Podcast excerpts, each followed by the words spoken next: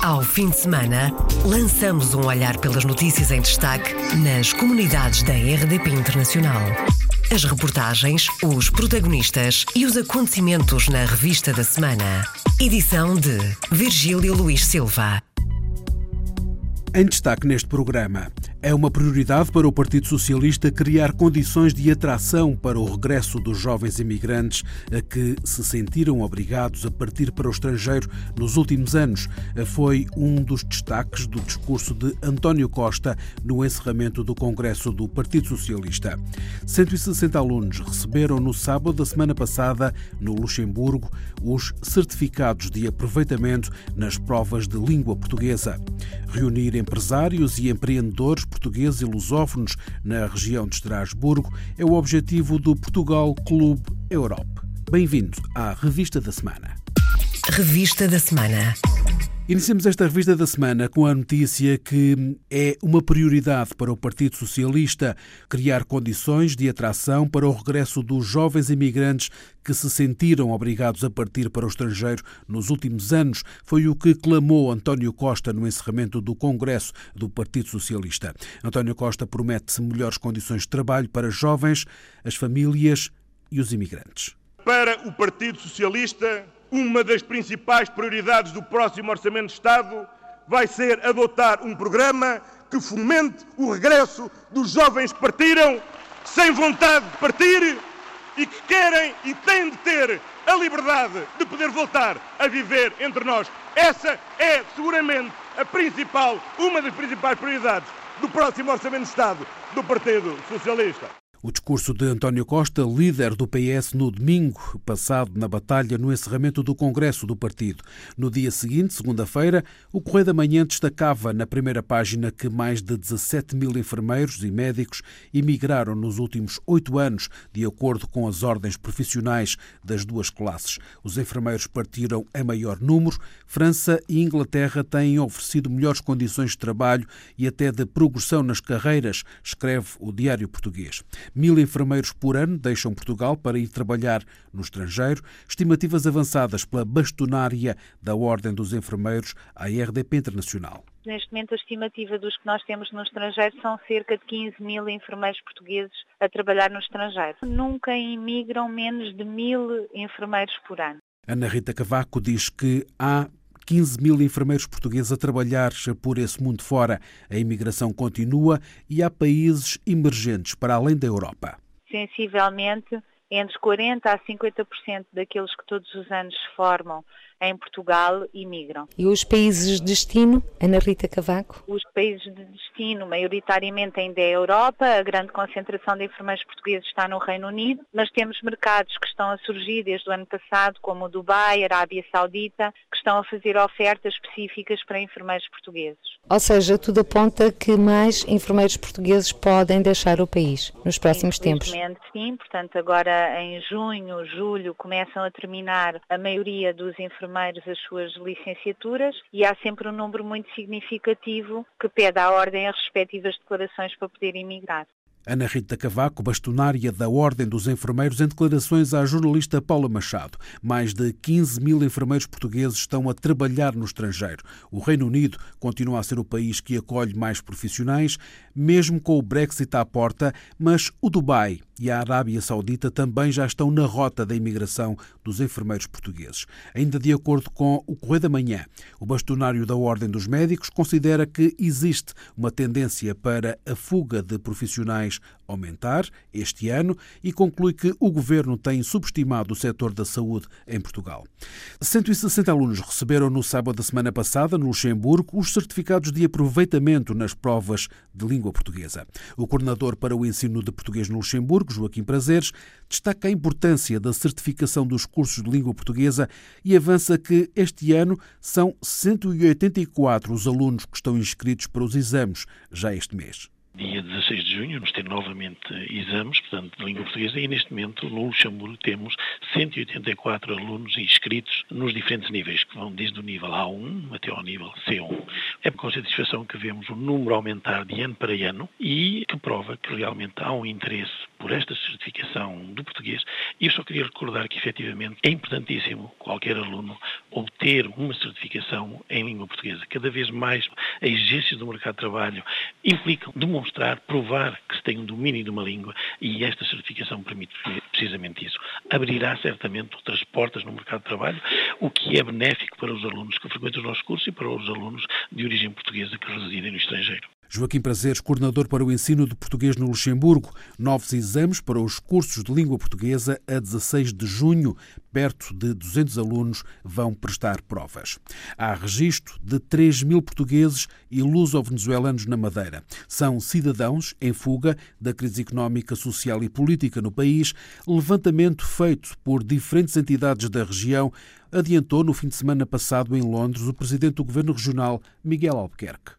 Temos neste momento um levantamento feito. A nível da Madeira sabemos, quer a nível dos serviços de educação, dos serviços de apoio da saúde, a nível do emprego também. E é evidente a nossa esperança é que a situação melhore na Venezuela. Neste momento sabemos, temos cerca de 3 mil pessoas que regressaram da Venezuela. Miguel Albuquerque terminou no domingo passado uma visita de dois dias à capital britânica, onde esteve com a comunidade madeirense.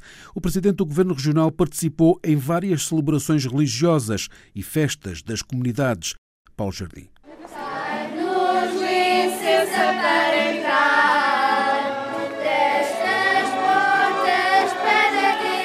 A tradição é religiosa no Divino Espírito Santo, trazida para Londres por três madeirenses.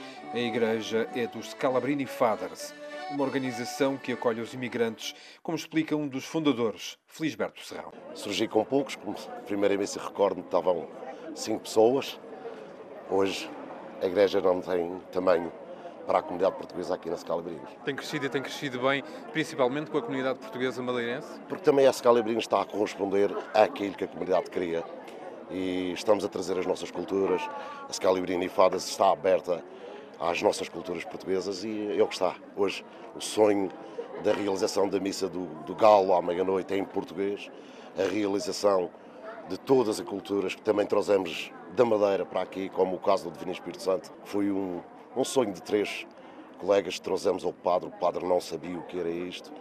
O presidente do governo fez questão de participar na missa e na festa no coração de Londres, 50 quilómetros ao lado.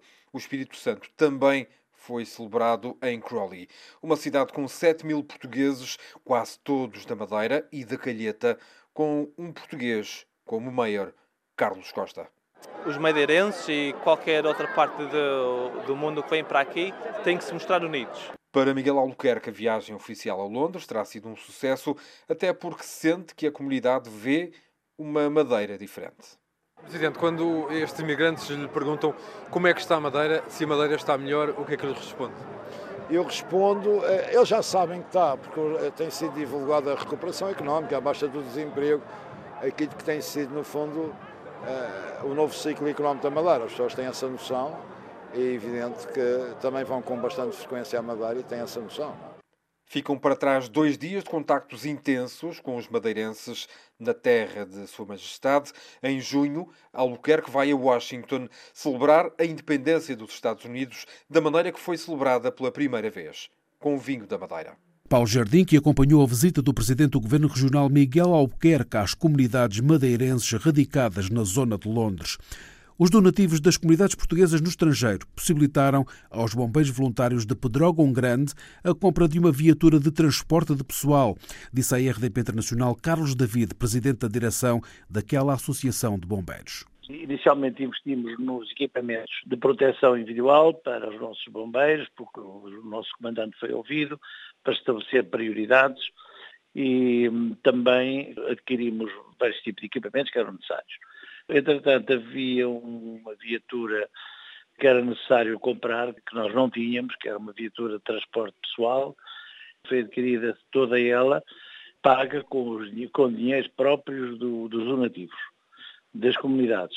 Que nós tivemos o cuidado também, um gesto simbólico, convidar o Sr. Secretário de Estado das Comunidades e pusemos o nome da viatura de fraternidade, porque realmente foi uma ação fraterna dos nossos irmãos que nos fizeram chegar esses, esses donativos que, que foram muito importantes.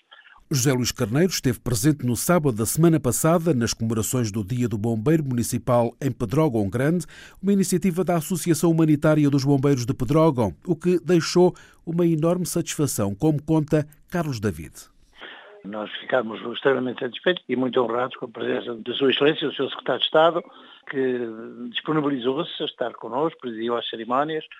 Sentimos que com este gesto quisemos transmitir às nossas comunidades portuguesas que estavam extremamente reconhecidos, atribuindo realmente essa viatura, o apadrinhamento a todos eles. Eh, encontrarmos na, na pessoa do seu secretário de Estado a entidade que o representaria a todos e que foi extremamente gratificante e para nós uma honra tê-lo nas nossas instalações. O presidente da direção da Associação Humanitária dos Bombeiros de Pedrógão Grande disse à RDP Internacional que outra parte dos donativos foi destinada a melhoramentos no quartel.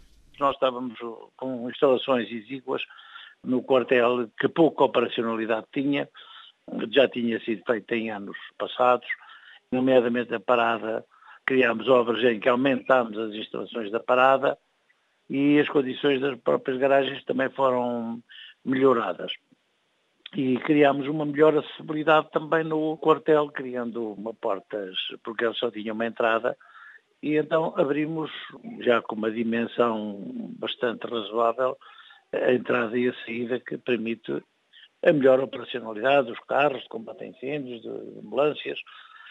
Aumentamos realmente essa possibilidade.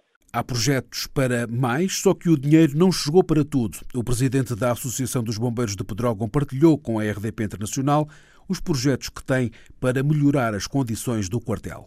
Futuramente temos que repensar, porque o quartel também por dentro está muito obsoleto. O próprio gabinete do comandante é muito exíguo, as condições dos homens, temos camaradas, eh, não são as melhores, as bombeiras estão numa camarata que é improvisada, com o apoio de duche, casa de banho de uma só dimensão, e isto realmente precisa de obras interiores que teremos que avançar. Mais uma vez vamos nos candidatar, vamos lá ver se desta vez vamos selecionar para o Portugal 2020, é? para candidaturas às, uh, uh, porque mais dinheiro não temos para mais obra. O presidente da direção da Associação Humanitária dos Bombeiros Voluntários de Pedrógão Grande, Carlos David.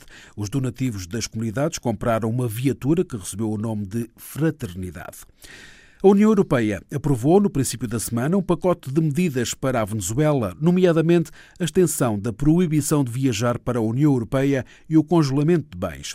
Declarações da Secretária de Estado dos Assuntos Europeus, que participou na segunda-feira em Bruxelas, na reunião de ministros dos negócios estrangeiros, em representação de Augusto Santos Silva.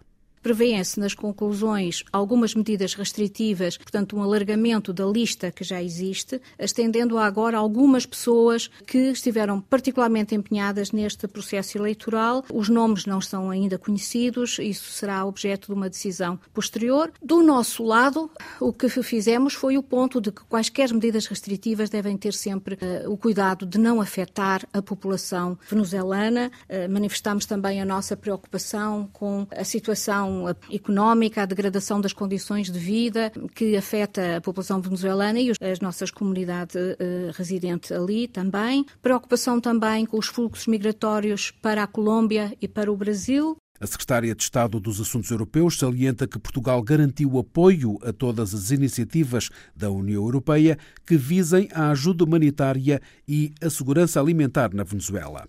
Reunir empresários e empreendedores portugueses e lusófonos na região de Estrasburgo é o objetivo do Portugal Clube Europe. A associação sem fins lucrativos nasceu na quinta-feira à tarde, em Estrasburgo, com três objetivos concretos, como explica Rui Barata, o presidente. Primeiro objetivo é federar, é juntar os empresários aqui presentes. O segundo objetivo é trazer-lhes informação como podem investir em Portugal, isso articulando com o Ministério dos Negócios Estrangeiros e com os parceiros que vamos ter em Portugal. E o terceiro grande objetivo é criar pontes entre os territórios. Quando se diz pontes, é, obviamente, empresários franceses, empresários que estejam aqui nesta área, que queiram descobrir o mercado português, queiram investir em Portugal, em Angola, no Brasil. Nós estaremos cá para apoiar e, para, pelo menos, para orientar essas pessoas para os bons interlocutores interlocutores. Parcerias já estão em marcha, destaca Rui Barata, com a assinatura de um protocolo com a Câmara de Comércio Franco-Portuguesa. Vamos ter aqui em Estrasburgo a presença do presidente da Câmara de Comércio franco-portuguesa e em que vamos também trabalhar na assinatura de um protocolo com essa mesma Câmara do Comércio, porque a ideia é que a nossa Associação Portugal Clube Europe possa ser também um escritório, possa ser uma âncora local da Câmara do Comércio aqui em Estrasburgo. Estamos também a trabalhar com a CPLP, com a área dos exportadores, para também sermos nós aqui também um interlocutor privilegiado para quem queira trabalhar com a lusofonia e estamos também em parceria parceria com Portugal. Quantos são os empresários lusófonos na Alsácia e o que fazem? Rui Barata responde: mais de 500, seguramente. Contactámos então as câmaras de comércios locais, aqui as francesas, na Alsácia, e rapidamente nos apercebemos de que havia mais de 500 empresas só nesta região cujo o dirigente tinha um nome lusófono. Muitas áreas ligadas à construção civil, ao setor das obras, mas não só. Temos, como é óbvio, restaurantes também, mas temos pessoas que são consultores na área do marketing. Temos também portugueses que estão no topo de tudo o que é imagens digitais, realidade virtual. Enfim, há todo um conjunto setores em que reparamos que realmente há uma, forte presença de portugueses que são empreendedores, que são pessoas que não conhecemos, que muitas vezes também não têm nem sequer tempo para contactar a comunidade portuguesa em geral, mas que um dos objetivos da associação vai ser precisamente também ligar essas pessoas que por um conjunto de motivos estão um pouco desligados de Portugal, mas vamos também tentá-los, conectá-los mais com, com os seus países de origem. Rui Barata, conselheiro das comunidades e presidente do Portugal Clube Europe, uma associação empresarial lusófona que nasceu na quinta-feira à tarde em Estrasburgo, na França. O jornal Região de Leiria deu o salto e aposta nas novas tecnologias para chegar aos conterrâneos que vivem além fronteiras. Repórter no Mundo, assim se chama a nova aplicação do semanário, como explica Patrícia Duarte, diretora adjunta do jornal Região de Leiria. O jornal vai lançar uh, uma aplicação designada uh, Repórter no Mundo, que é uma aplicação que vai permitir aos leirienses que estão no estrangeiro vestirem a pele de correspondentes, entre aspas, correspondentes do jornal, partilhando connosco as suas histórias, as suas experiências, uh, os acontecimentos importantes que testemunham perto de si. Portanto, nós estamos a aproximar-nos outra vez do, dos emigrantes, aliás, o Região de Leiria nunca deixou de o fazer, embora o fim do Porto Pago tivesse acabado acabado por eh, forçar esse afastamento. Agora, com a aplicação, achamos que vamos estreitar relações e vamos tirar partido do conjunto de vivências, de experiências e de tantos contactos que os portugueses lá fora têm e que não são postos ao serviço de nada nem de ninguém e que podem ser tão valorizados. Patrícia Duarte, diretora adjunta do jornal Região de Leiria, explica ainda como o jornal sobrevive em tempos de crise da imprensa escrita. O jornal tem a sua edição semanal, tem a sua página online, tem a sua edição digital também, mas o grosso da publicidade continua a estar no papel e, portanto, o Região de Leiria continua a investir muito em uh, trabalhos especiais no papel, revistas, temáticas, suplementos especiais, cadernos especiais. A par disso, tem a preocupação de promover muitos eventos e associado a essas mesmas publicações. Logo, isso constitui uma fonte importantíssima de receita para o jornal e tem sido um dos motivos pelo qual se tem tem mantido eh, ativo e a crescer num mercado que está em decadência, não é? Patrícia Duarte, diretora adjunta do jornal Região de Leiria, uma das convidadas do Câmara dos Representantes, em que se folhearam livros com Luísa Semedo, a viver em França, distinguida com o primeiro prémio literário e de ilustração Essa de Queiroz, com o conto Céu de Carvão, Mar de Aço, integrado na coletânea de textos Os Desafios da Europa, Ana Casa Nova, escritora com créditos reconhecidos no estrangeiro e com nove livros publicados, e ainda espreitar o livro não é nada difícil, a que está entre as 30 obras de ilustração melhores do mundo. Para ouvir, agora em podcast, em rdpinternacional.rtp.pt. Encerramos esta revista da semana com a notícia que a dança tomou conta do Luxemburgo este fim de semana. Uma dançarina portuguesa, Catarina Barbosa, e o coreógrafo Batiste Hilbert, a que formou o projeto As We Are, tiveram a ideia de organizar dois dias dedicados à dança. A coordenadora do ensino de português no Luxemburgo, a professora Adília Carvalho, um dos parceiros desta iniciativa, explicou à RDP Internacional em que consiste a plataforma. É uma plataforma uh, para a qual são convidados vários coreógrafos, uh, jovens coreógrafos europeus, que vão estar aqui, portanto, no Luxemburgo durante o dia 2 e 3 de junho. Durante estes dois dias vão haver vários ateliês, vários workshops de dança, dinamizados pelos diferentes coreógrafos e o que é também muito simpático é que os workshops eles são para profissionais, mas também são para, para amadores. A partir de 12 anos, qualquer eh, pessoa que goste de dança e que dança um pouco pode inscrever-se nos workshops. Cada, cada coreógrafo dinamiza um workshop para profissionais e para uh, amadores. E esses workshops vão funcionar no sábado e no domingo e no sábado à noite vai ter lugar precisamente um espetáculo uh, no qual os vários coreógrafos vão apresentar os trabalhos deles enquanto coreógrafos e bailarinos, porque a maior parte deles precisamente são também bailarinos.